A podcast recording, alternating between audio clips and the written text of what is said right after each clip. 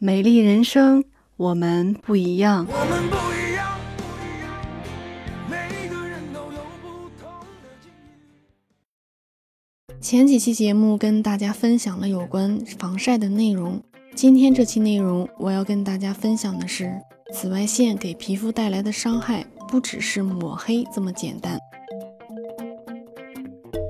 紫外线给肌肤带来的第一个伤害就是导致肌肤出油多。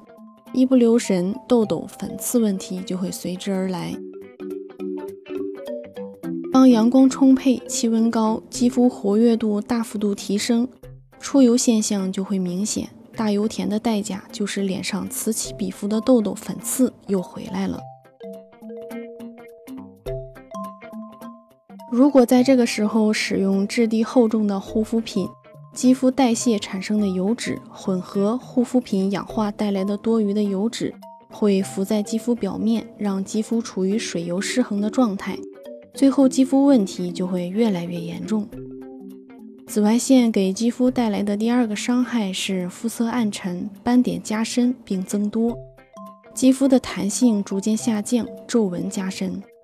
肌肤受到紫外线的强烈照射，在接受过多的紫外线时，表皮就会产生很多的黑色素颗粒来吸收紫外线，以保护肌肤免受伤害。这个过程中，不仅肤色会加深，产生色斑，而且肌肤的内部也会受到不同程度的损伤。肌肤细胞失去了活力，底层弹性流失，支撑能力下降，皱纹就会在不知不觉中加深。